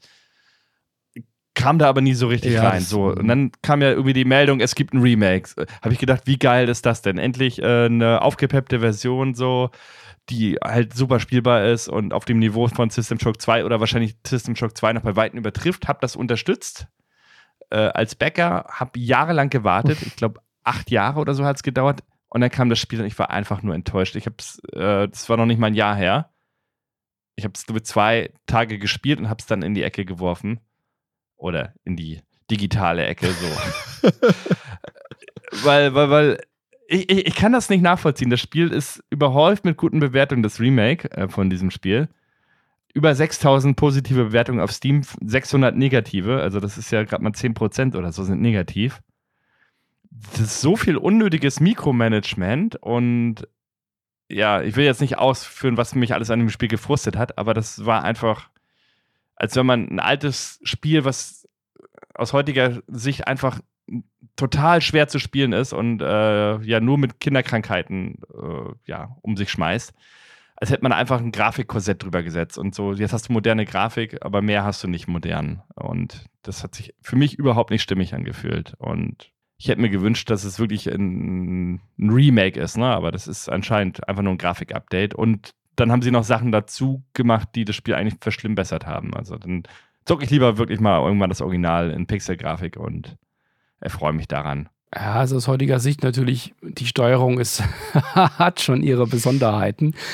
Aber die Atmosphäre, die war natürlich Ja. damals extrem dicht. Und dieses Gefühl, da auf einer Raumstation eingeschlossen zu sein und man weiß nicht, was passiert ist, aber es ist definitiv alles, wie Hardy sagt, völlig aus dem Ruder gelaufen. Und dann hat man Shodan, die einen erst begrüßt und freundlich ist und nach und nach merkt man, das ist die Gegenspielerin und die zieht einen auf und bedroht einen und ganz toll. Und die, die Nähe zu Deus Ex, das war halt alles, waren alles Spiele, bei denen ähm, Warren Spector ja eng mit dabei war. Der Ja, war auch genau. Producer hier, hatte auch vorher die äh, bei Ultima Underworld, bei Origin. Das merkt man ja. Das, da merkt man einfach schon die, die Nähe der Spiele und Deus Ex war natürlich dann schon um einiges auf, ausgereifter dann später. Aber ganz tolles Spiel. Also was der anfasst, äh, ist immer gut, finde ich. Also so ein geiler Typ. Entwicklungsleitung System Shock 3 hat er ja gemacht. Also ich weiß nicht. Ich habe da ewig nichts mehr von gehört, ob das jetzt jemals noch kommt. Die letzten News waren, glaube ich, vor ein paar Jahren oder so. Warten bis ab. Wir warten auch mal ein paar Tests ab. Terminator Rampage springen wir drüber. The Grandest Fleet. Ja, das ist wieder so ein Michael-Spiel. Es hat, was, es hat fast was von Pirates.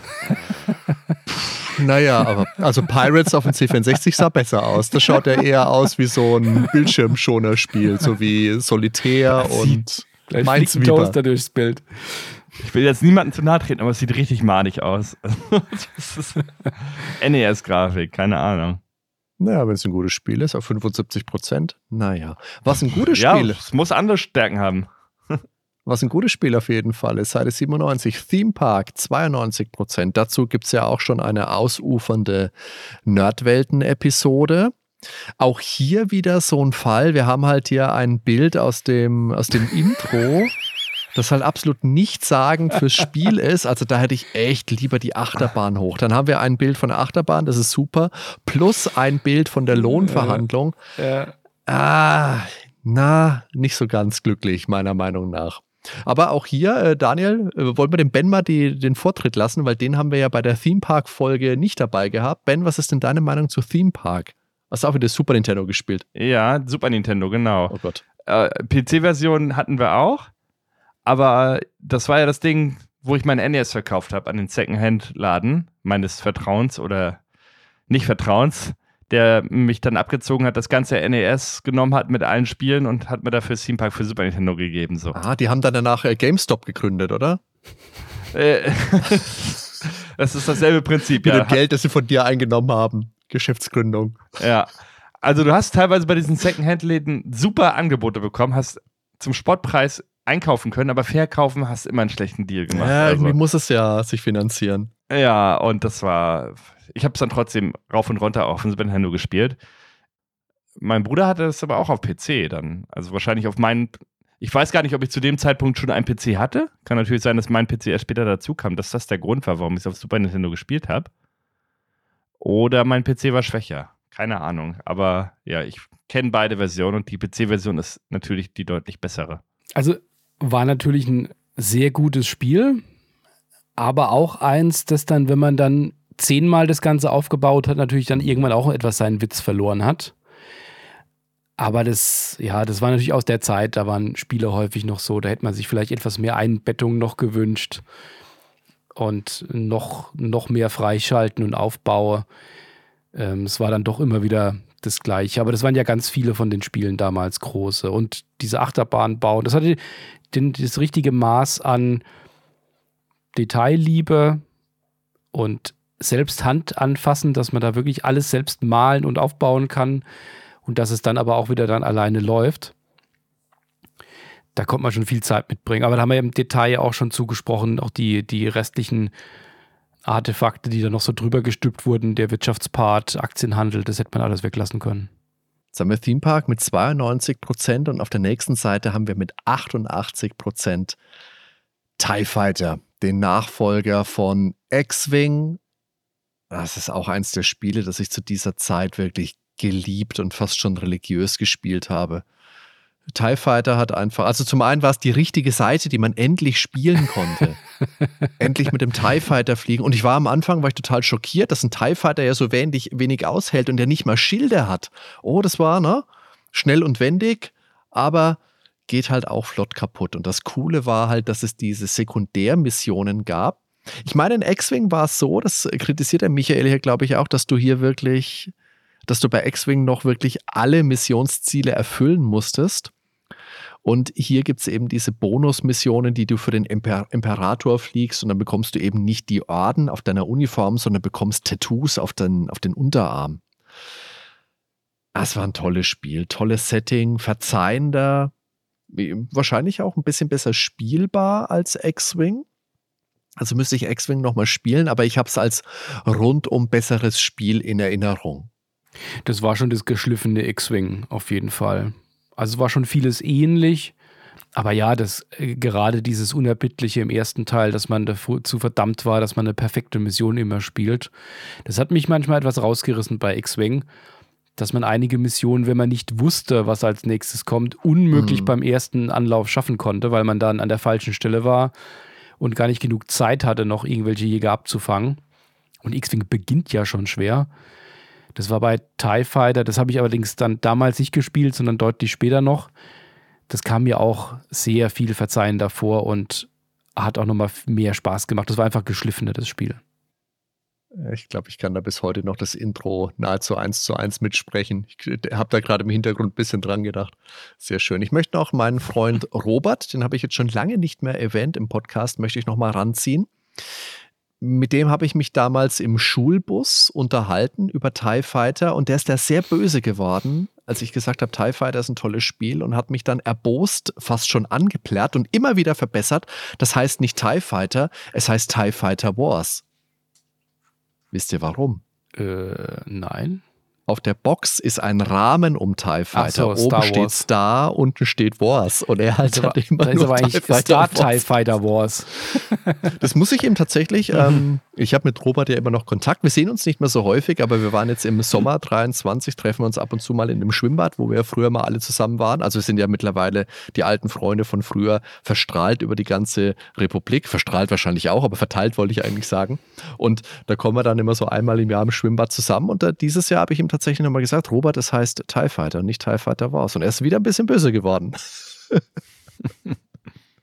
Und der Michael Hengst ist da in der Überschrift auch sehr informiert, derweil die Fans des Science-Fiction-Kultfilms Krieg der Sterne wohl noch ein paar Jährchen auf die nächste Kinofolge warten müssen. Mhm. Und die kam ja dann auch erst 99, also fünf Jahre später. Ja, ja hat er recht gehabt, der Michael. Mhm. Und da hätte man gern noch etwas länger gewartet. Aber gut, da. Ich war Thema. damals 99 in London im Kino und konnte den Episode 1 eine ganze Weile sehen, bevor er in Deutschland rauskam. Und ich war begeistert, Daniel. Ich habe den Film geliebt. Ich hätte ihn gerne ein zweites Mal sofort gesehen. Und ich äh, möchte mich da heute nicht mehr für rechtfertigen. Ich mag Episode 1. Gut, damals Damals hat es noch eine Ausrede. Das soll man sich auch rechtfertigen. Ich finde dieses ganze Jar Jar Binks Gebäsche Episode 1 bis 3, seitdem es äh, 7, 8, 9 gibt, äh, sind sie sowieso nochmal enorm gestiegen im, im Ansehen. Gerade zu Meisterwerke alles. Es geht mit großen Klassikern weiter, auch gleich wieder mit einem, zu dem wir auch schon kürzlich sogar erst eine Nerdwelten-Episode gemacht war, haben. Ich erkenne ein Muster. haben wir uns auf ein Heft orientiert wohl, Daniel. Eieiei. UFO, 96% Enemy Unknown. 86. Hätte aber 96 heißen sollen. Also, ich glaube, ne? Tetris also, hatte 96. 86 steht da, aber das ist bestimmt einfach äh, auf dem Kopf und gedreht und gespiegelt. Ja, 86. Come on kann man mal vor Euphorie, kann man schon mal sagen. Weil, also für mich äh, eins meiner, meiner allerliebsten Spiele, habe ich ja im Podcast auch erst erzählt. Ah, wirklich toll. Aber dann habe ich ja zwei Experten hier zur Hand, oder? Dann, dann könnt ihr mal sagen, was man gegen die Gedankenmanipulation machen kann, wenn der Gegner deine eigenen Charaktere übernimmt und die alle über den Haufen ballern, weil das war immer so der Punkt, wo ein Kumpel und ich dann ja an dem Spiel schon verzweifelt sind. Dass, dass die dich irgendwie Dagegen übernehmen. kannst du nichts machen. Ja, aber das ist doch total unfair, oder? also ja, du kannst es ja auch machen. Du kannst diese Fähigkeit ja auch lernen. Okay. Ja, es ist schon Jahre her, wo wir es gespielt haben, aber das ist das, woran ich mich ah. primär erinnere. Also da gab es ja einen sehr guten Podcast, Daniel, hilf mir mal auf die Sprünge. Ah, das war bei uns, äh, Ben. Ach, du kannst, ja. einfach, kannst einfach mal die, die Folge nochmal anhören, wie wir uns darüber auch unterhalten haben. Also ja, das ist natürlich ein Faktor. Und am Anfang sind dir diese Aliens haushoch überlegen. Und das ist ja auch ein bisschen so das, das Tolle an UFO, dass du da irgendwann mit der Technologie nachziehst und dass du dann irgendwann auf Augenhöhe bist und dass du sie mit ihren eigenen Waffen bekämpfen kannst. Ah. Unter anderem eben auch mit dieser tollen Gedankenmanipulation. Und das macht mir persönlich auch immer noch sehr viel Spaß, einfach ein Alien zu kontrollieren und dann mit diesem Alien Sachen zu machen, die du mit deinen Soldaten nicht machen würdest. Also einfach in ein Raumschiff reinpreschen durch den Haupteingang und gucken, okay, stehen die da jetzt? Wenn er zusammengeballert wird, Mai, wird er zusammengeballert. Und wenn nicht, kann er vielleicht noch ein, zwei vorher mitnehmen. Also toll. Das erzählt halt auch mal so kleine Geschichten. Das ist das Schöne an UFO. Klingt nach einem Plan auf jeden Fall. Ja, das, das hatte schon seinen Anspruch, das Spiel, muss man sagen. Also gerade am Anfang, es wird fast eher einfacher, wenn man es so weiter spielt. Ja, absolut, genau. So schwer wie am Anfang ist es später eigentlich nicht mehr, obwohl die Aliens natürlich besser werden und größere Schiffe haben und größere Wummen haben. Aber du bist dann selber eben auch gewachsen. Also ich würde die Nordwelten-Episode nochmal empfehlen. Die ist also ich mag die Episode sehr gerne. Habe ich viel Spaß mit gehabt bei der Aufnahme. Ja, viel Spaß. Kann man sagen, dass man viel Spaß mit Ultima 8 Pagan hat. Das hat 80 Prozent. Das wird ja immer so ein bisschen als das Super Mario Ultima kritisiert, weil es ein ganz großer Bruch natürlich war, steht hier oben auch. In seiner achten Folge sorgt das Rollenspiel-Epos durch seine, durch ungewohnte Action-Einlagen für Diskussionen bei den Fans der Serie. 80 Prozent. Ich habe jetzt nicht im Kopf, wie die anderen Ultima-Spiele bewertet waren, ob die höher bewertet wurden. Also die 7er, die, die waren, glaube ich, so im äh, 85, 87er Bereich ja. eher. Das hätte ich jetzt auch gemutmaßt. Ich weiß aber auch noch, ja, es gab diese Kritik, aber ich habe Ultima 8 damals nicht als schlechtes Spiel wahrgenommen und ich muss hier an dieser Stelle herausheben, dass meine Mutter damals in so einem Katalog geblä äh, geblättert hat und dann auf Ultima 8 gezeigt hat und gesagt hat, willst du das, das kaufe ich dir. Ich weiß nicht warum. Warum sie sich Ultima 8 rausgepickt hat, das müsste ich jetzt vielleicht nochmal fragen. Ich, ich würde es nicht mehr wissen, natürlich. Es war so ein Pentagramm, oder? Auf der, auf der Packung drauf. das kann es gewesen sein. Das ist doch dieses Doom, von dem alle erzählen. Die hat eine Metal-Alben gesehen, gedacht, ach, der, ach, der Junge, das gefällt dem bestimmt. Ja, ich glaube, bei Venom habe ich zu der Zeit auch gehört, die hatten auch Pentagramme oben äh, auf, den, auf den Covern. Ach, dann wilde Zeiten waren das. Das, das sah auf jeden Fall toll aus. Ich habe die Vorgänger damals nicht so viel gespielt. Das war dann doch etwas zu knackig, in, als die rausgekommen sind. Da hatte ich ja noch einen Amiga und zu der Zeit habe ich erstmal andere Sachen dann gespielt, ab 93, 94. Und ich habe mir das damals auch gekauft. Das war natürlich wieder extrem hardwarehungrig. Also es lief nicht ja. schnell bei mir. Erst dann mit dem neuen Rechner. Und ja, gegen das, das, also das ist halt schon ein, es hat schon Action-Adventure-Elemente. Das ist kein reines Rollenspiel, wie man es vorher kennt. Vor allen Dingen mit diesem Element der Party, die ja sehr verschwätzt ist in den Original-Ultimas und man die immer wieder kennt, die gleichen Leute, wenn da der Avatar wieder nach ein paar hundert Jahren hinkommt und da seine Kumpels trifft. Und da gibt es einfach keine Kumpels, weil man rennt da alleine rum, Lara Croft-mäßig und hüpft da auch über Abgründe. Ja, aber, ja, ja. aber kompetent gemacht auf jeden Fall. Ja. Ich musste es auch mal spielen. Also äh, aus Gründen, ich glaube, der Rechner war dann mal nicht leistungsstark genug, deswegen ist es nicht zum Kauf gekommen. Ich habe das aber auf meiner GOG-Bibliothek und ich habe das auch mal angefangen zu spielen. Ist es GOG? Also irgendwo habe ich es rumfliegen, habe es da mal angefangen zu spielen. Nicht weit, aber müsste ich mal nachholen. Das Problem ist, dass Ultima E so ein bisschen der weiße Fleck auf meiner Landkarte der Spiele ist. Ich habe da schon immer mal reingespielt in mehrere Teile. Ich habe keinen wirklich weit gespielt. Und ich habe da immer ein bisschen Schiss davor, weil ich glaube, das ist eine Reihe, die ich mir erschließen muss und wo ich dann auch viele Spiele weit spielen muss. Und davor graut's mir ein bisschen. Deswegen mache ich da vor Ultima immer so ein bisschen, ah, und wenn ich dann denke, okay, ich fange mit Teil 8 an, der eigentlich muss der Teil 7 spielen. Der ist doch so gut. Aber Teil 6 musst du auch mal spielen. Ja, aber Teil 4 hast du auch nicht gespielt. Hm, und dann hast du aber keinen Vergleich zu 1, 2, 3. Ja, und dann stehe ich da und denke mir, okay, muss ich acht Spiele spielen? Dann spiele ich lieber keins. Ich bin direkt mit 9 eingestiegen. Das ist der beste Einstieg für Ultima.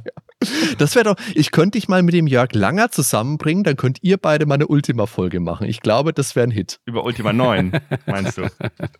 Ich weiß nicht, ob das gut ausgeht mit Ultima 9, aber es wäre vielleicht mal spannend. Ich meine, wurde in der GameStar ja damals mit irgendwie 95% bewertet oder so. Also. Was wirklich? Echt? Äh, ja, haben sie, es gab doch. Das, gab es dann auch später noch Berichtigungen, wo man dann gesagt hat, dass das eine Fehlwertung war, Jahre später. Ah, ich gucke gerade mal, das hat er tatsächlich hier, das hat hohe Wertungen bekommen. Ob es ja, 94 ja. war oder 97, weiß ich nicht. Es hat der PC Joker 87, in der PC Player hat es 85. Okay. Äh, in der PC, PC Games 85. Ich meine, die GameStar hatte noch mit die höchste Wertung. 92 Prozent, sagt er hier. Okay. Das ist ja irre. Okay, krass. Grafik sehr gut, Sound sehr gut, Bedienbarkeit gut. Jörg Langer, Ultima 9 ist nicht nur das beste Rollenspiel seit langer Zeit, sondern auch richtungweisend für andere Genres. Heinrich Lennart, stimmt, die Erstauslieferung von Ultima 9 ist mit ihren Bugs und technischen Grausamkeit ein Fest für alle Erbsenzähler dieser Welt. Doch für das Bewerten des Spielspaßpotenzial ist das ähnlich irrelevant wie eine wie der Elbe-Gestand. Also ja, und später haben sie dann ihre Meinung teilweise zurückgenommen, wo man dann das, das ist ja irre, okay. Das ist komplett an mir vorbeigegangen. Wäre tatsächlich ein schönes Thema. Würde ich, würde ich, ich doch direkt ja. mit Jörg machen. Also, wenn du uns da verbindest, ja, gerne. also dann stelle ich den Kontakt her. Das ist doch super. Das, dann spiele spiel ich da nochmal ja. rein. Also. Würde ich dir empfehlen, dann mit dem Jörg. Ich, äh, zumindest die Musik ist sehr gut nach wie vor. Über den Rest weiß ich nicht. So, wir gucken mal. Jetzt sind wir nämlich schon langsam Richtung Ende des Hefts. Wir haben hier noch Under a Killing Moon, ein Tex Murphy Adventure. Sind ja auch so filmische, also was heißt filmische, so Adventures mit realen Schauspielern gewesen, die sich mir nie so wirklich erschlossen haben. Also zumindest hier Under Killing Moon, Tex Murphy. Ich glaube, das erste ist ja von Ende der 80er, Anfang, also ist wesentlich älter. Ich wollte nee. Under a Killing Moon vor einer Weile mal aus Gründen spielen. Ich bin nicht sonderlich weit gekommen. Das war, glaube ich, so in der Phase, Ben, als wir Gabriel Knight 2 aufgenommen haben. Da habe ich gedacht, hey, sowas machen wir gleich nochmal. Und dann habe ich mir gedacht, mhm. ah, ah vielleicht auch nicht. Aber Under a Killing Moon ist natürlich ein cooler Titel. Also ich hätte keinerlei ja, Lust, das Spiel zu spielen, aber das klingt cool. Fast so cool wie die nächste Seite, der Titel Unnecessary Roughness. Das, wäre ein gut, ja. super Titel für ein Footballspiel. das habe ich mir auch gedacht hier bei in der Vorbereitung. Leute, das ist ein komischer Titel. Hat der Lizenz eigentlich? Ist das ein NFL-Lizenzspiel? Eine eigene Liga, eigenes Playbook? Ich glaube, es ist kein Lizenzspiel. Ah, hier steht es ja. Beschränkt sich lediglich auf die NFL. Also haben wir doch. Ja, doch. Ja, wir haben doch die NFL. Okay, gut. Knut, vielen Dank. Gut, Knut. Also seht ihr mal, das reimt sich. Also die Spieler selbst sehen gar nicht schlecht aus, muss man sagen. Nee, aber mit Football kannst du mich halt jagen. Also generell, der Sport ist schon nicht meins. Ich mag mir das schon nicht angucken im Fernsehen. Ich meine, ja, es sind die Mega-Events, die Stadien sind voll, es sind unglaubliche äh, Veranstaltungen beim Super Bowl mit Auftritten, die super geil sind zur Halbzeitshow. Aber mal ehrlich, der Sport per se, seid ihr Football begeistert? Ich bin generell amerikanischer Sport. Außer es ist ein Film, äh, der darüber gemacht ist, aber so real, also egal ob es jetzt Baseball ist oder Football, ich bin da überhaupt nicht drin in dieser ganzen Materie. Hm. Also ich habe in jüngeren Jahren auch viel Sport geguckt. Das mache ich schon aber sehr lange nicht mehr. Also eigentlich gar keinen Sport so wirklich. Aber von den amerikanischen Sportarten, oder zumindest mal die, die ja sehr bekannt sind, da geht es schon bei mir sehr weit auseinander. Also Eishockey finde ich klasse, gucke ich auch gern. Mhm. Äh, Habe ja. jetzt halt auch die, den Vorteil hier, dass ich relativ nah an Mannheim wohne und ähm, eben auch die Adlerspiele mal gucke vor Ort. Ähm, Basketball habe ich früher auch gern geguckt, auch gelegentlich gern gespielt. Aber dann geht es natürlich dann schon abwärts, ja. Also Football, das ist mir auch einfach zu statisch. Ich mag zwar dieses, dieses taktische, aber im Großen und Ganzen stehen die Spieler halt zu 80 Prozent rum. Mhm. Die hm. Spielzeit ist immer so super kurz. Und Baseball ist natürlich dann, da braucht man schon Zugang zu. Ja, geht mir genauso. Aber wo ich Zugang zu gefunden hatte, war Wing Commander Armada. Mhm. Das war ja ein Ableger zu den Wing Commander Spielen Damals war ja der zweite Teil noch aktuell.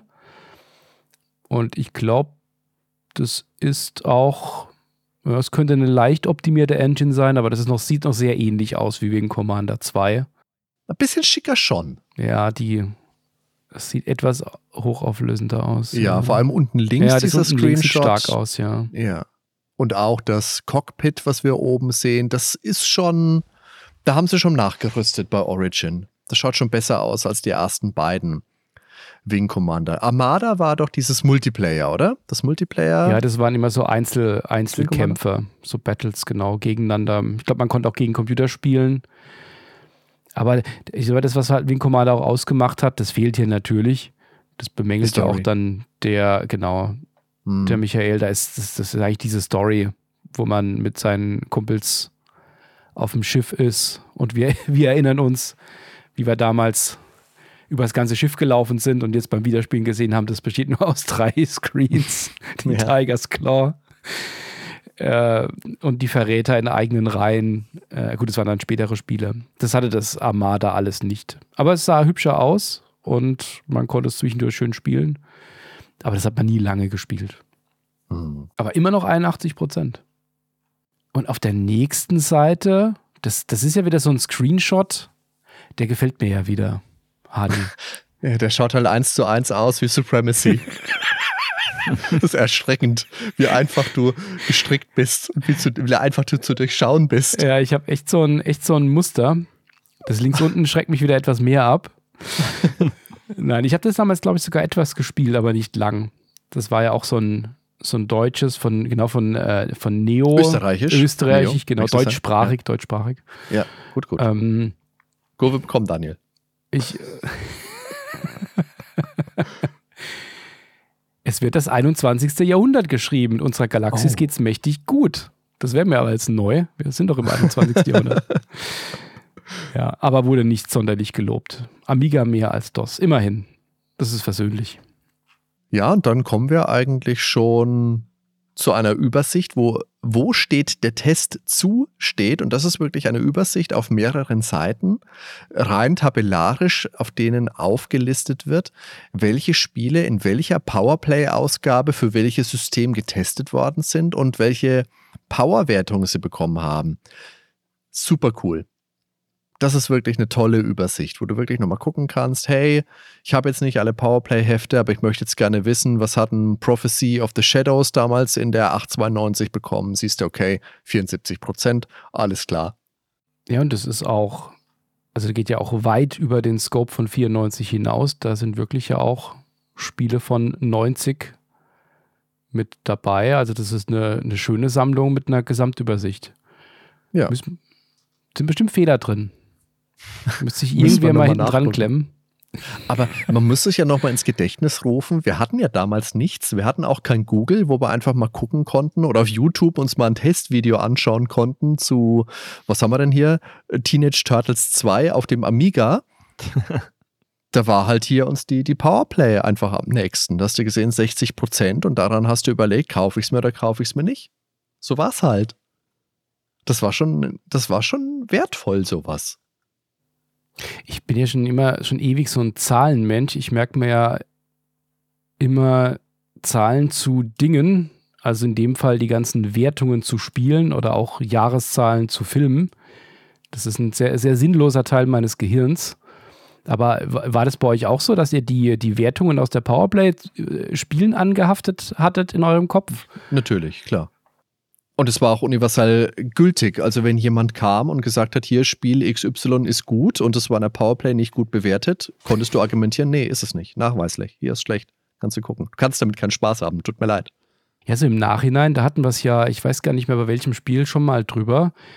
Weiß ich nicht, ob das, dass das ein oder andere Spiel unter unserem Radar durchgeflogen ist, weil Ja, es in ja. der Powerplay so eine 70 bekommen hat, Ja, absolut. wo man dann später gemerkt hat, das ist doch ein klasse Spiel oder zumindest mal macht es wahnsinnig Spaß. Das war ja auch als damals, das war ja aber das Jahr vorher, Syndicate und Dune 2 rauskamen. Also das waren vom, rein vom Spielspaß waren die beiden Spiele gleichwertig und die waren ja, die lagen ja 16% auseinander. Ja. Ja, aber es ist halt einfach der, der Punkt gewesen, weil du ja kaum eine andere Quelle hattest damals, außer die Magazine.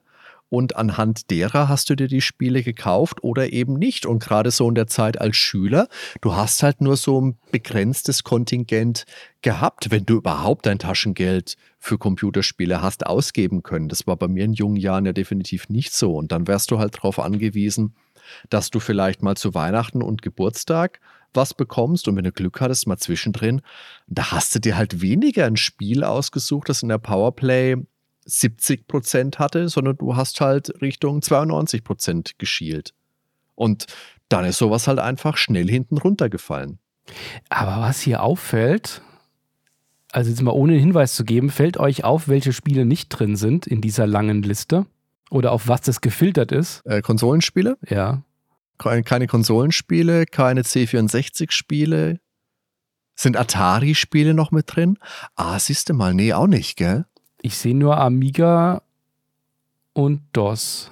Ist da wenigstens Mac mit drin? Weil der Mac wird ja hier im Sonderheft auch behandelt. CD-ROM ist auf jeden Fall. Macintosh, ja, ist drin. Okay.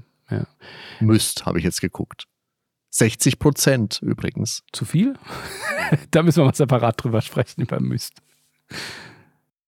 Bei mir war es mit den Wertungen ja so, das Club Nintendo Magazin hatte schon mal gar keine Wertung so. Das heißt, ich habe alles gekauft, was da drin war. Das war alles geil, das wurde alles, alles gekauft, so. Nein, und ähm, wo ich mir die Spiele gekauft habe, ich habe ja, wir haben ja vorhin schon mal kurz über Secondhand gesprochen und ja, die meisten Spiele waren bei mir halt wirklich ähm, aus dem Secondhand, weil bei mir hat die Mama nie ein Spiel gesponsert, außer Battletoads, wo ich Turtles haben wollte. Die alte Story. So. Immer wieder Gold. Da gab es dann einmal ein Spiel von Mama, aber sonst, aber sonst eigentlich nie.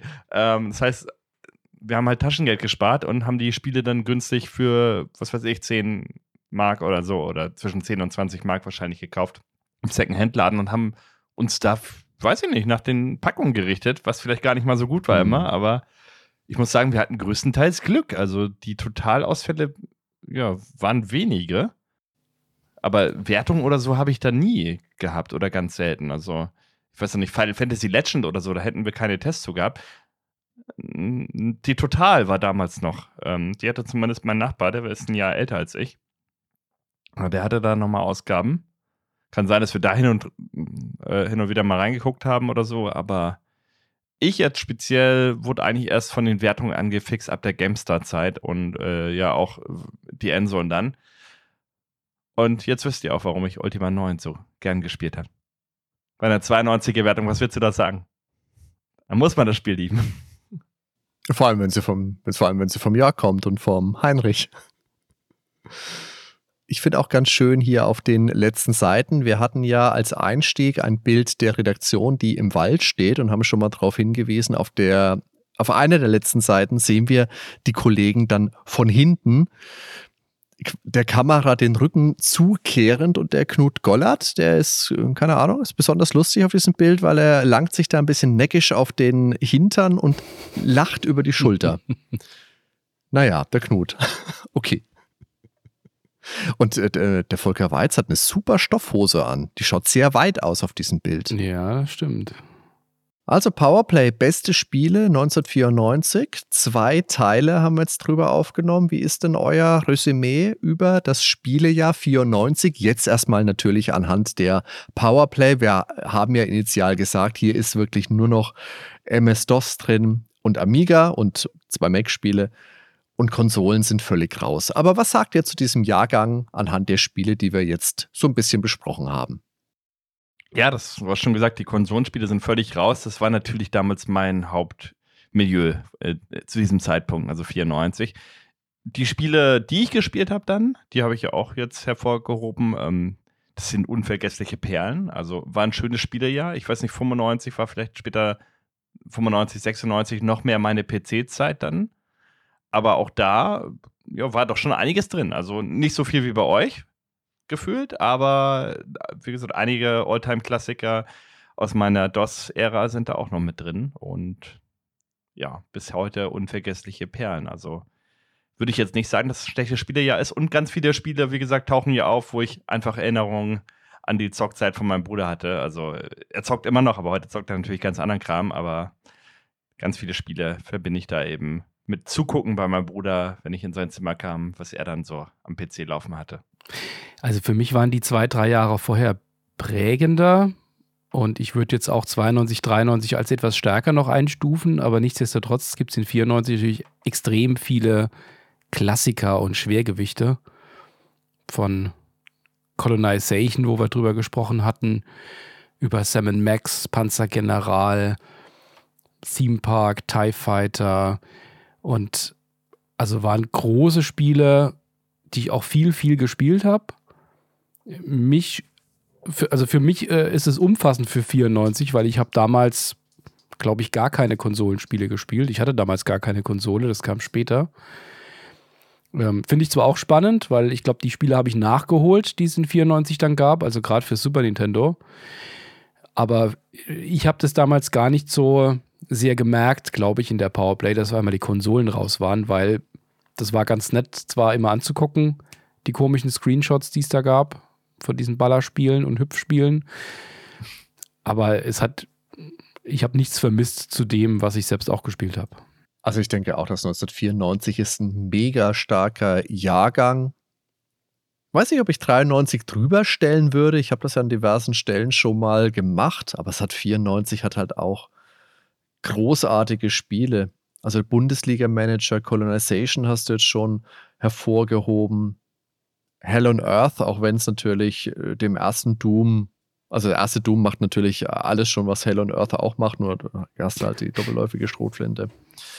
Master of Magic war großartig, Panzergeneral, Sam Max, Rebel Assault, SimCity, System Shock, Theme Park, TIE Fighter, UFO. So viel, so gut. Also, ja, mega ja. Und ich muss ja sagen, ich habe immer großen Spaß an diesem Format, wenn wir immer hergehen. Also ich freue mich immer so auf den Jahreswechsel. Das sind immer so meine, meine Highlights. Ich habe im Dezember Geburtstag und dann ist Weihnachten und dann ist Silvester und dann denke ich mir, und dann steht auch wieder eine die besten Spielefolge an. Da freue ich mich auch mal drauf. Das ist so ein bisschen das, das Vierergespann. Weiß nicht, ob es 95 auch noch so stark wird. Das ist ja, meine ich, das letzte Mal jetzt, dass es wirklich die besten 100 Spiele sind in der Powerplay. Ich glaube, ab der 95 haben sie das dann aufgegeben. Das sind keine 100 Spiele mehr. Aber unter diesen weniger Spielen wird dann auf jeden Fall auch Jacket Alliance dabei sein. Da freue ich mich auch schon drauf. Oh, ein tolles Spiel. Ja, liebe Zuhörer, wir loben jetzt natürlich nochmal aus, dass wir uns sehr über Feedback freuen. Das geht bei uns auf unserem Discord-Kanal, das geht auf X, ehemals Twitter, auf Blue Sky. Kommt am besten mal auf unserer wunderschönen Homepage www.nerdweltenpodcast.com vorbei. Da haben wir rechts oben so, einen kleinen, so ein kleines Widget. Da könnt ihr die ganzen Accounts nochmal gezielt anklicken. Da findet ihr auch unseren Apple und unseren Spotify-Kanal wenn ihr das noch nicht kennt, wenn ihr uns da hören wollt. Und da ist auch nochmal die Verlinkung zu unseren Unterstützerformaten auf Patreon und auf Steady. Ja, dann bleibt mir jetzt noch vielen lieben Dank zu sagen fürs Zuhören und euch beiden, Ben und Daniel, natürlich für das Gespräch. Das war mega. Hat Spaß gemacht. Toller Rückblick, wie auch Vielen die Dank. letzten Jahre. dann bis zum nächsten Ciao Mal. Ciao zusammen. Servus. Bis dann. Ciao.